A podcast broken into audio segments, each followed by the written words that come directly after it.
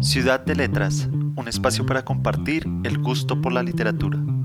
Mi nombre es David Navarro y estaré con ustedes en este programa.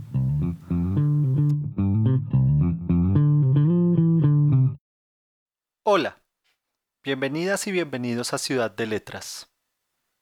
En el anterior episodio iniciamos una serie de programas dedicados a escritoras contemporáneas que han trazado los caminos de la literatura actual, con novedosas estructuras narrativas y temas que abarcan las complejidades de la condición humana sin caer en la denuncia explícita, sino todo lo contrario, enunciándola con los silencios y metáforas propias de las buenas narraciones que no tienen otro fin que ser consistentes en sí mismas.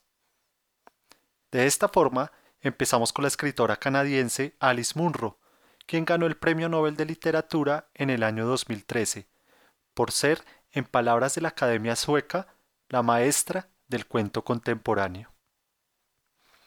Hoy vamos a hablar de una escritora que ha dedicado su obra a mostrar la enajenación de los individuos bajo la opresión de estados totalitarios y circunstancias donde las personas se transforman en los instrumentos de represión cotidiana que coartan el desarrollo libre y espontáneo de la identidad a través de conductas premeditadas, rutinas que encajan a las personas, amenazas e intimidaciones, violencia sexual y por supuesto usando los valores, las creencias y las expresiones artísticas como propaganda. Estamos hablando de la escritora rumana Erta Müller, quien ganó el Premio Nobel de Literatura en el año 2009 por su capacidad para describir el paisaje de los desposeídos.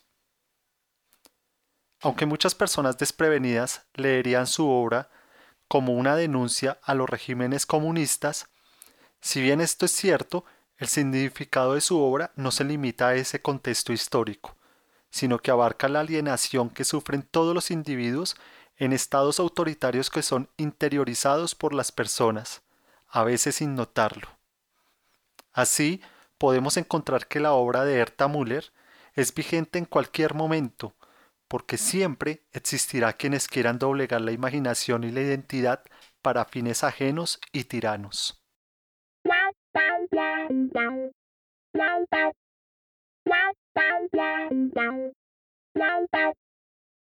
Herta Müller nació el 17 de agosto de 1953 dentro de una familia que pertenecía a una minoría alemana, llamados suavos del Danubio, que llevaban siglos habitando la región del sudeste de Europa, pero que al momento de su nacimiento se encontraban en la parte de esa región que le corresponde a la actual Rumania.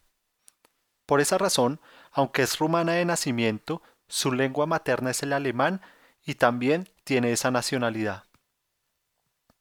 Años antes de su nacimiento, su padre, Joseph Müller, había sido camionero, pero antes de iniciar la guerra fue formado dentro del nazismo y por esa razón combatió en la Segunda Guerra Mundial como parte del ejército de la CSS. Una vez terminada la guerra, su madre, Katarina Müller, fue deportada a la Unión Soviética a un campo de trabajo forzado, donde pasó cinco años de su vida hasta su liberación en 1950. En 1947, Rumania empieza el periodo socialista de su historia, ya que había quedado en la órbita de influencia de la Unión Soviética. Por esa razón, el abuelo de Herta Müller, que había sido un granjero y comerciante, fue expropiado de sus tierras por parte del Estado comunista. Los primeros años de la escritora estuvieron marcados por estas experiencias familiares que enturbiaron el ambiente, llenándolo de silencios, secretos y tabúes alrededor de lo ocurrido durante la guerra y en los años posteriores. Cuando Erta Müller cumple 15 años, se va de su pueblo natal a la ciudad más importante de la región para realizar sus estudios de secundaria. Esa experiencia la marcará de por vida porque le hizo entender que pertenecía a una minoría dentro de su país, al ser obligada a aprender rumano y dejar de lado su lengua natal y varias costumbres. Por esa misma época empiezan a suceder unos cambios políticos en Rumania que marcarán el destino de la futura escritora. A finales de los años 60 sube al poder Nicolae Ceausescu, con varias reformas que al principio fueron vistas con buenos ojos por parte de los nacionalistas que querían una demarcación de la política con la Unión Soviética. Sin embargo, en la siguiente década, Ceausescu empieza un culto a su personalidad que convierte en ideología de Estado. A principios de los años 70, Erta Müller empieza a estudiar filología rumana y germánica en la universidad. Es en esta misma época cuando empieza a asistir a las reuniones de un grupo de intelectuales que tenían como manifiesto lograr el compromiso político de los intelectuales alrededor del pensamiento crítico y la apertura democrática del socialismo. Dentro de este grupo se encontraba Richard Wagner, quien sería su futuro esposo. Sin embargo, el grupo fue disuelto en 1976 por la policía secreta del régimen comunista rumano. Después de esa experiencia de represión, Erta Müller empieza a trabajar como traductora técnica en una fábrica de maquinaria desde 1977 a 1979. En su discurso del Nobel, la escritora describió esa experiencia como una monotonía que carcomía la vida, contando cómo eran las rutinas de los obreros. Sin embargo, es en una de las escaleras de esa fábrica que Erta Müller empieza a escribir para no permitir que la rutina la llevara a la enajenación. También cuenta que por esa misma época se le presentó a su oficina un agente de la policía secreta para presionarla para que colaborara como espía. Como Erta Müller se negó a ser espía, al poco tiempo fue despedida de la fábrica. A partir de ese momento empezaron los hostigamientos, las amenazas, las persecuciones y los interrogatorios por parte de la policía secreta. En 1982, después de estar cuatro años intentando evadir la censura sin éxito, se publica en Bucarest su primera colección de cuentos titulada En Tierras Bajas. Aunque era una alegría amarga que lograra publicar esa versión censurada, la autora no se sentía cómoda con las mutilaciones hechas por la censura, razón por la cual se arriesga a pasar clandestinamente el manuscrito original a la Alemania occidental, donde se publicó la versión íntegra en 1984, generando una gran acogida y crítica por parte de los lectores. Gracias a este libro, Erta Müller logra obtener dos premios importantes, el reconocimiento de su talento, pero al mismo tiempo una persecución más acérrima. En el año de 1987, logra que el Estado de Rumania le permita salir del país rumbo a la Alemania Occidental, en compañía de su esposo Richard Wagner y su madre. A pesar de esto, las persecuciones no cesaron, y en circunstancias que nunca fueron aclaradas, en el año de 1989 aparece muerto un amigo suyo que había pertenecido al grupo de intelectuales de los años 70 y con quien se escribía frecuentemente.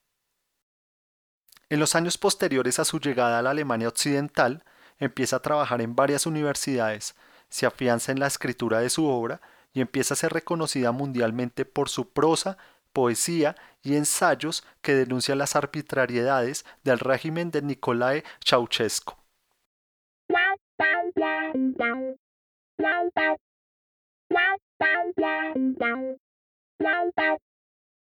Ahora vamos a hablar del relato La oración fúnebre, que hace parte del famoso libro En Tierras Bajas publicado originalmente en 1982 en versión censurada y posteriormente en 1984 en versión íntegra, como ya lo mencionamos.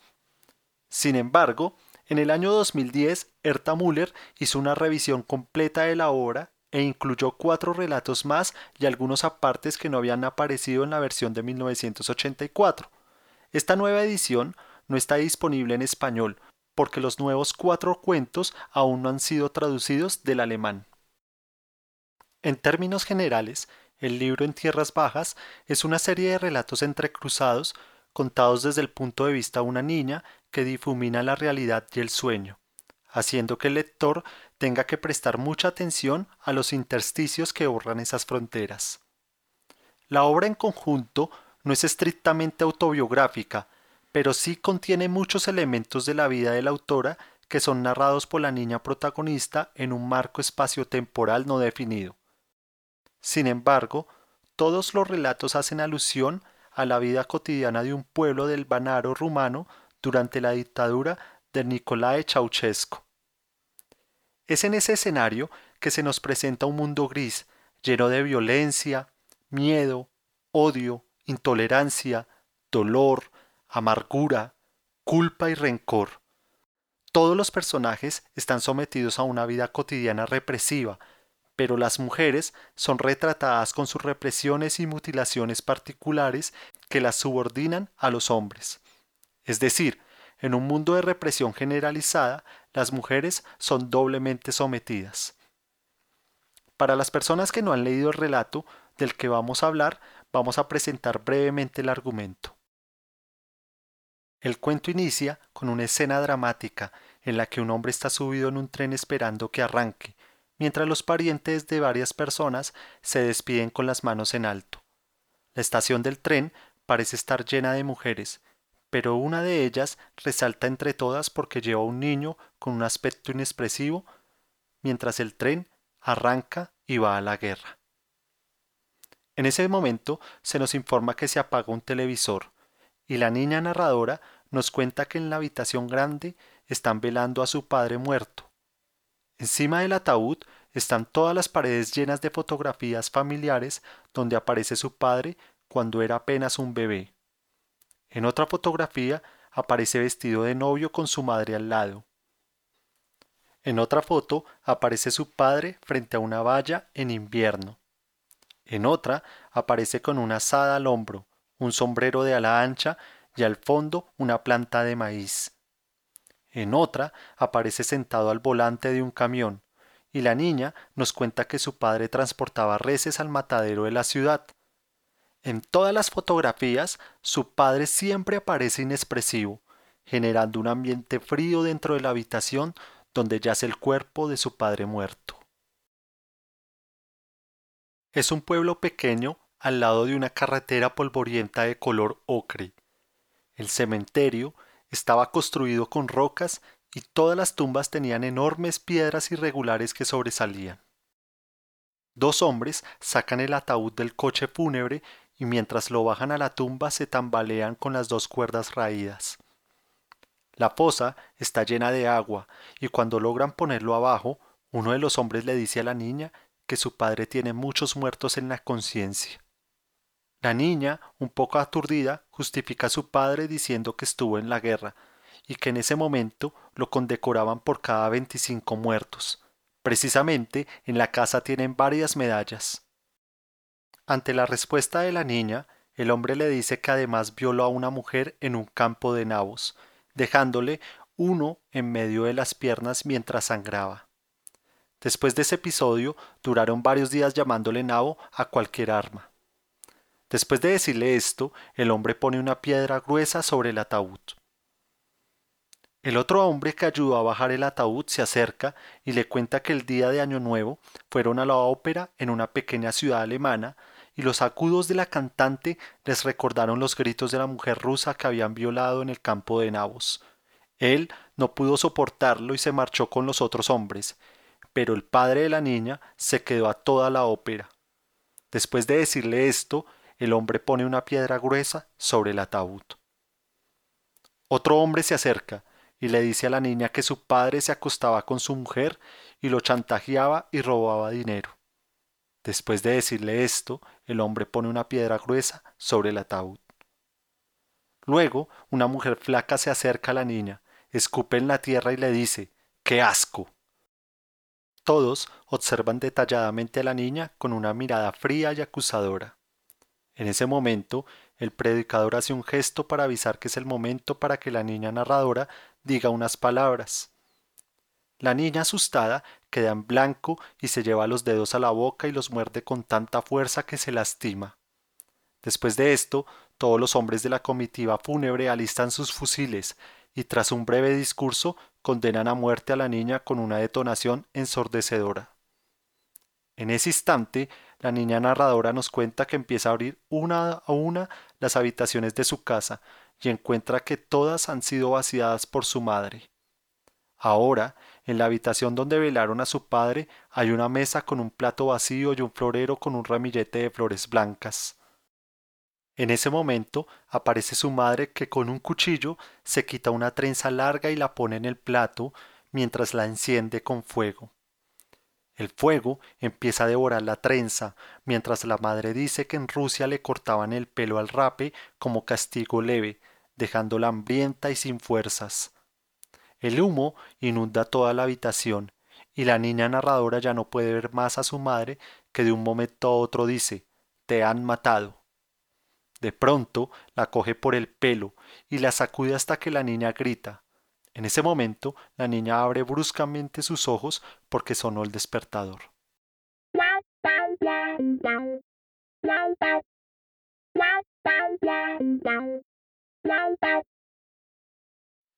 Ahora veamos algunas características de este cuento. Empecemos con los elementos autobiográficos. El primero que salta a la vista es el padre de la niña narradora, porque al igual que el padre de Erta Müller, este era camionero, había estado en la guerra y había combatido del lado de los alemanes contra los rusos. Era granjero por herencia del abuelo y vivía en un pueblo pequeño como el descrito en el cuento.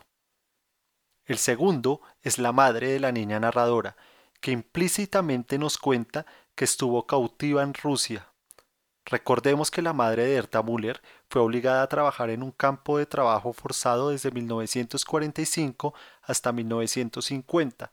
En esos campos era común que raparan a las mujeres como un mecanismo para eliminar la identidad y homogeneizar a las víctimas. Otro elemento que aparece en el cuento es la atrocidad. Claramente, lo que más causa perturbación es la narración de la violación a la mujer rusa por parte de los soldados alemanes, seguido de la banalidad del mal que tienen los soldados al empezar a llamar nabo a las armas. Recordemos que en un campo de nabos violan a la mujer y que le dejan un nabo entre sus piernas cuando terminan el acto atroz. Otro momento que sugiere la banalidad de la atrocidad a la que llegó el padre de la niña es el episodio de la ópera, donde él se queda hasta el final.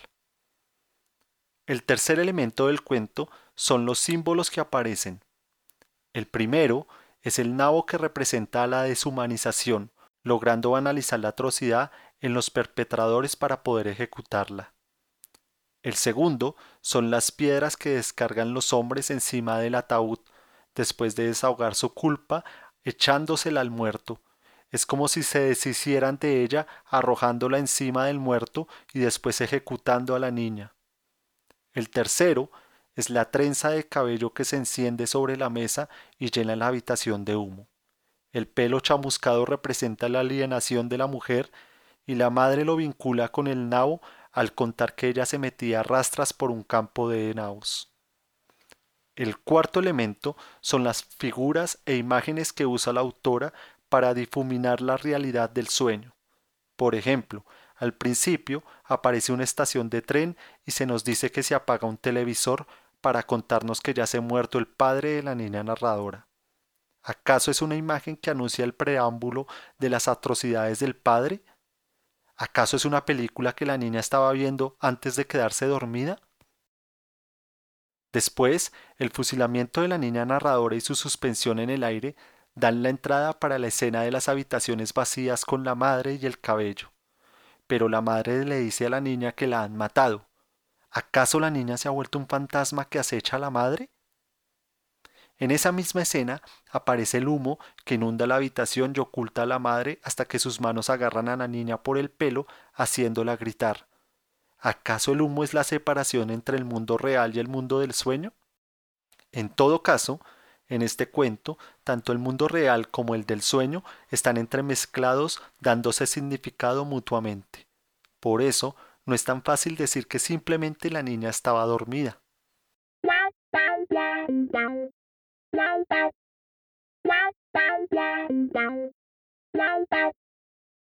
Este cuento de Erta Müller es el primero que abre el libro en tierras bajas.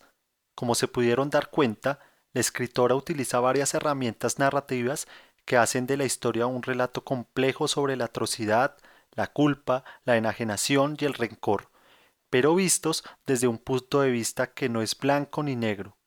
Ella se mantiene en esa zona gris donde la realidad y el sueño no son del todo distintos. En el próximo episodio vamos a hablar de otra gran escritora que tiene una obra llena de acertijos, drama, misterio frialdad. Muchas gracias a todas y a todos. Los espero de nuevo en este espacio la siguiente semana. Los acompañó David Navarro y les deseo felices lecturas.